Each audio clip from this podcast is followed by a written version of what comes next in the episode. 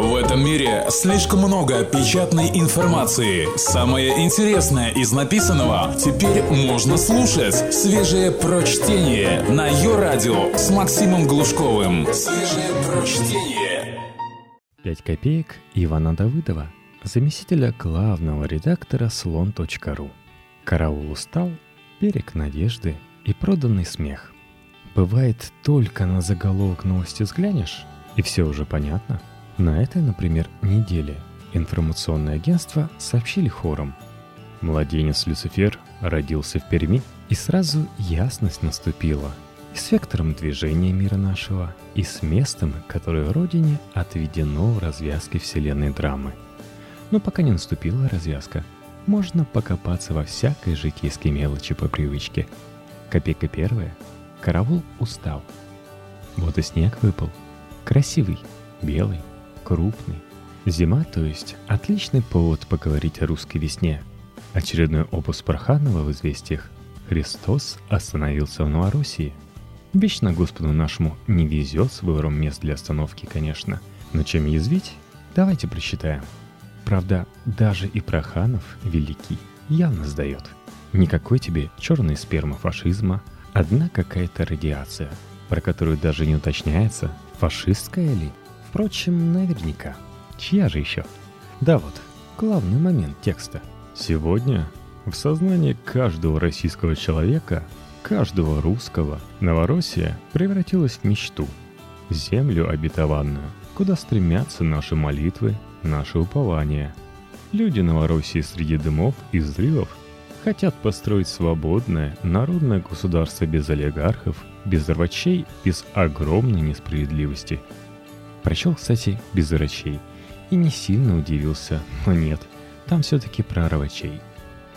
Они хотят построить государство социальной справедливости, хотят построить общество, где не было бы национального гнета, где все нации были бы равны, все языки были бы свободны, и на всех языках можно было бы проповедовать совесть, красоту и божественную справедливость. Мысль не нова — Просто Проханов излагает красивее прочих. Натыкался я на нее и в «Известиях», и в блогах членов секты свидетелей второго пришествия Стрелкова Игоря Ивановича, и даже из телевизора слышал. Сам Владимир Соловьев, вечно занимающий на конкурсе государственных пропагандистов непочетное второе место, сказал недавно, что Новороссия не только Россия, но даже всему миру пример того, как можно с нуля из ничего создать идеальное государство. А у меня, знаете ли, есть дурная привычка. Я пытаюсь понять собеседника, даже виртуального, и даже если мне этот собеседник заведомо неприятен. Ладно, давайте представим, что все разговоры о киевском фашизме – правда. Это, видимо, для детей русской весны вопрос веры. Тут рациональные аргументы ни к чему. Представим, что Моторола, Сиплый, Кривозубый и Бревно – а также глисты свищ сражаются против новых гитлеровцев. Представим, что в Киеве за неосторожное русское слово сажают в концлагерь. А могли бы, так и в газовые печи отправляли бы. Только Путин, спаситель человечества, газа пока карателям продать не хочет. Опасается продешевить. Кстати, недавно на одном из воскресных вечеров какой-то чудом забредший вменяемый гость сказал Владимиру Соловьеву, что, наверное, не стоит называть руководство соседней страны, с которой мы дипломатических отношений не разрывали, хунтой, а президента — Гитлером. «Так что же врать?» — воскликнул с пафосом Владимир Соловьев. Можно в это верить, поскольку свобода совести и свободу бессовестности предполагает, видимо, тоже но как при этом не замечать всех подвигов ополченцев, не связанных непосредственно с войной? Как умудряются члены фан-клуба Новороссии самим себе, не публике, объяснять изгнание генералиссимуса Стрелкова занимаемых должностей? Отказ в регистрации партии Губарева, покушение на Губарева, вообще постоянные бандитские разборки лидеров свободного русского мира, которых пожирание друг друга увлекает в последнее время куда больше – чем битвы с Нацгвардией. Пытки, похищения, аресты даже соратников. Про противников, наверное, и вспоминать не стоит. Почему за право на родном языке проповедовать миру добро, красоту и божественную справедливость Выступают люди, владеющие только блатным изводом родного языка. И почему в речах их нет ничего, кроме ненависти? Не могу не вспомнить выступление одного из ополченцев, отрекомендовавшегося, кстати, грузинским князем. Народ Украины дурманин. За 20 лет успели промыть мозги, ударение на первый слог, с помощью Эммануэль, с помощью мультфильмов «Губка Буб» и всяких уродцев, мутантов и тому подобное – вы сейчас смотрите, может, даже улыбаетесь, но что-то внутри дрожит. Готовьтесь, суки, мы придем за вами. Вам гореть в вечном огне. И дальше еще минут на несколько про то, как надо убивать педерастов, американцев, жидов и прочую фашистскую нечисть. Нет ли тут какого-то противоречия? А если нет? Что ж, значит так и выглядит идеальное будущее для России – с пожирающими друг друга бандитами в качестве проповедников божественной справедливости на конфискованных у обывателей красивых джипах. Даже настоящие и то попривлекательнее такого будущего. Понятно, что вся история русской весны с самого начала, замешанная на довольно примитивном вранье, ни к чему другому привести и не смогла бы. Врали другим, начали врать себе. Но ведь как раз от необходимости себя обманывать все-таки рано или поздно устаешь? Не пора ли уже и отдохнуть немного? Только свежее прочтение на Йо-Радио. Копейка вторая. Продюсер и геи. Иосиф Пригожин, человек, женатый на певице Валерии, каковую и продюсирует, написал открытое письмо геям всего мира. Что поет певица Валерия, знаю не твердо или просто не помню. Но Пригожина помню хорошо – он автор Максимы, глубоко меня в свое время потрясший. В ходе одной из древних передач Аркадия Мамонтова, посвященной защите православия от пляшущих кощунец, именно Пригожин в сердцах воскликнул «Кто вообще придумал эту глупость про «подставь вторую щеку»?» Такое не забудешь. Но, конечно, когда есть захочешь, так еще и не щеку подставишь. Фронт освобождения геев и еще несколько подобных организаций – призывает компанию LG расторгнуть рекламный контракт с упомянутой выше Валерией. Грозят бойкотом. Пригожин отвечает, что контракт уже закончен, но потом пускается в длинные рассуждения о толерантности. И понятно, почему пускается. Есть ведь другие компании, возможно, другие контракты, и нынешний скандал может саму эту возможность уничтожить. Останется в рамках импортозамещения моцареллу из Валамского монастыря на отечественный рынок продвигать. Дело богоугодное, но наверняка не очень денежное. Суть перебранки этой вникать, конечно, не стоило бы. Но там есть один важный нюанс, который касается, в принципе, методов ведения дискуссий в отечестве принятых. И отнюдь не только среди подобных Иосифу Пригожину любителей отечества – Попробуй объяснить. Продюсер обращается к чувству толерантности борцов за толерантность. А чего же пишет он «Пытаетесь вы помешать выражать свои убеждения стороннику традиционных ценностей? Разве ваша борьба за свободу самовыражения не касается одинаково всех?» Это очень распространенный в России аргумент. Кстати, второй еще более распространенный. У меня даже есть друзья геи. Пригожин тоже приводит. Но аргумент этот – Пример неясности мысли, а подмены понятий. Мысли преступлений, как понятно любому нормальному человеку, не бывает. Говорить можно все, а карать за слова нельзя. К сожалению, не только в России, но и в некоторых европейских странах есть законы, карающие за определенные виды мысли преступлений. Говорю, к сожалению, не потому, что мне как-то особенно жалко Европу. Наоборот. Просто для любителей 282 статьи УК в России – это важный тезис. Вон ведь и у них.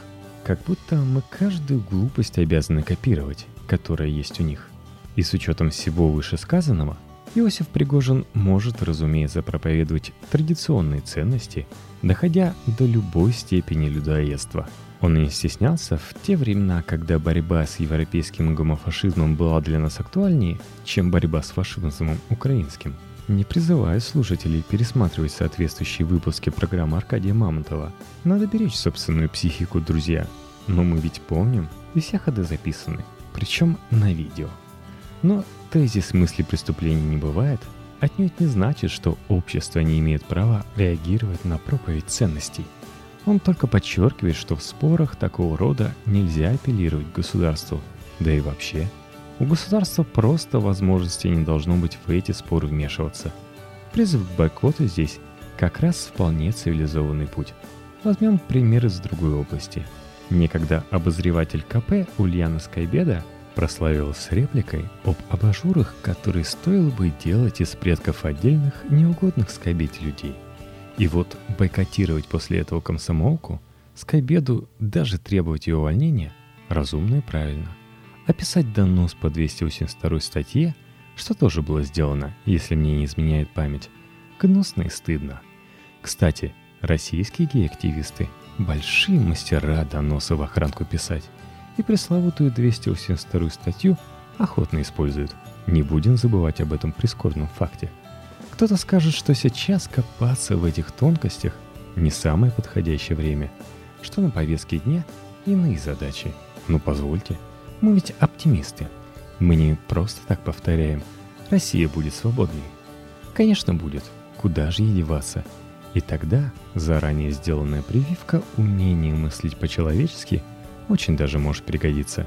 Да и вообще, разве это более неуместно, чем спрашивать, например, у человека – сидящего под домашним арестом, имеющего не иллюзорную перспективу получить реальный срок, отдаст ли он Крым Украине, когда станет президентом.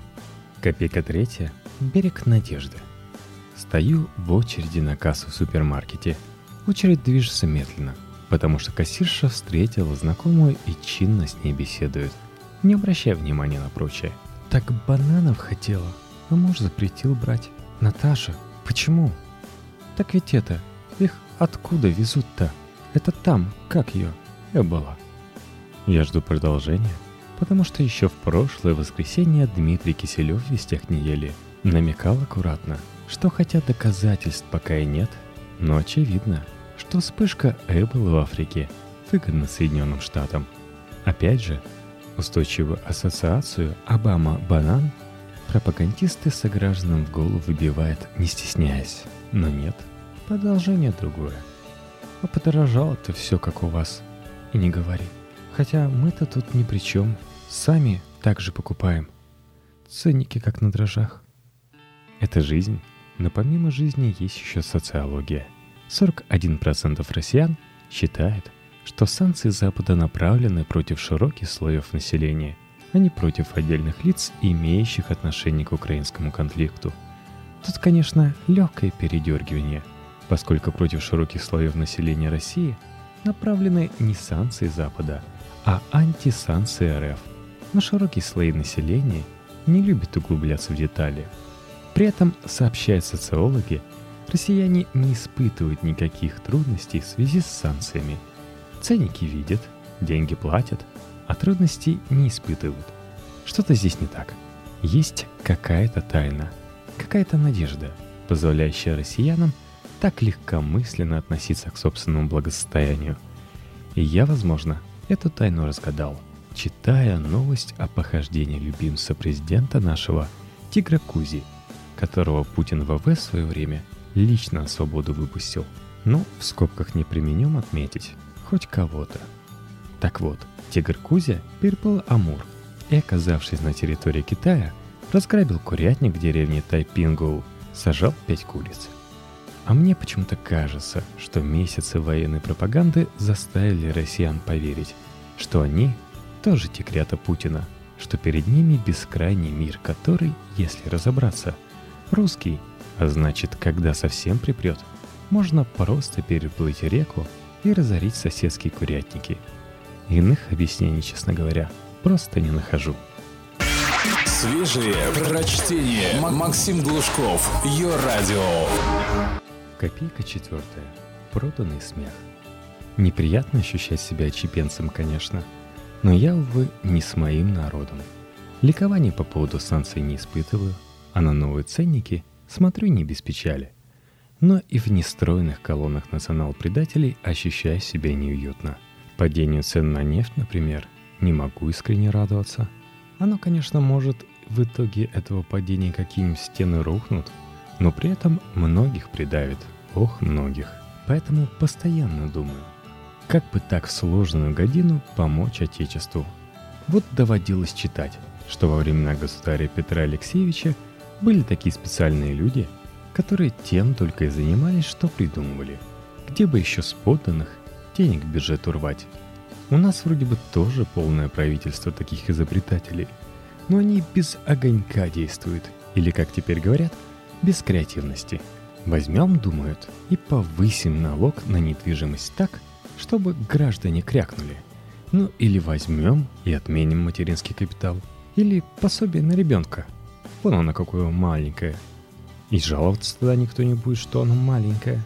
Фантазии не больше, чем у любителей чужие телефоны в подворотне отжимать. Работа для граждан обидная и, что хуже, скучная.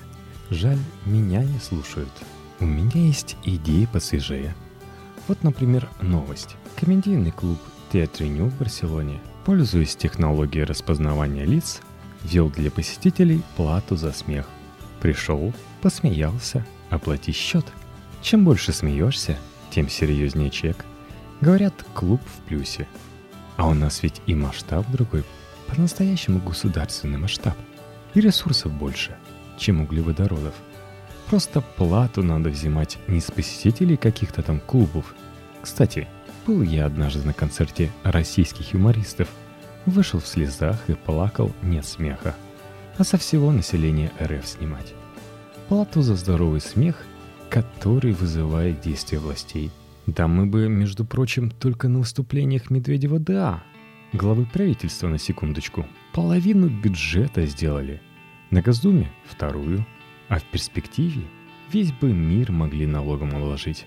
Многие над нами теперь в кулак хихикают, и что возмутительно, делают это абсолютно бесплатно. Лично я бы, правда, совсем разорился, но чего не сделаешь для блага Родины. Копейка пятая. Победа искусства. Последняя история у нас тут по традиции хорошая история. Сегодня такая. В самарском трамвае карманник вытащил у женщины кошелек – что же тут спросите хорошего? А не торопите события. В кошельке были не только деньги, но еще и билеты в театр. А потерпевшей, видимо, очень хотелось побывать в театре. Взяла она мужа, пришла в театр, рассказала сотрудникам учреждения культуры, как лишилась билетов. И те, проявляя похвальную отзывчивость, пропустили супруга в зрительный зал. Но тут появилась еще одна пара – с билетами как раз на эти места. Началась понятная свара, и в процессе перебранки жертва трамвайного вора узнала. Это он, лично, с похищенными билетами и подругой, явился смотреть спектакль. Карманника задержали. Выяснилось, что он судим за кражи неоднократно. И вообще на свободе всего три месяца. Так вот, на прощение я хочу сказать, что пока Желание посмотреть театральную постановку даже у матерого уголовника сильнее, чем опасение вернуться в тюрьму, есть в России, если не будущее, то надежда на него –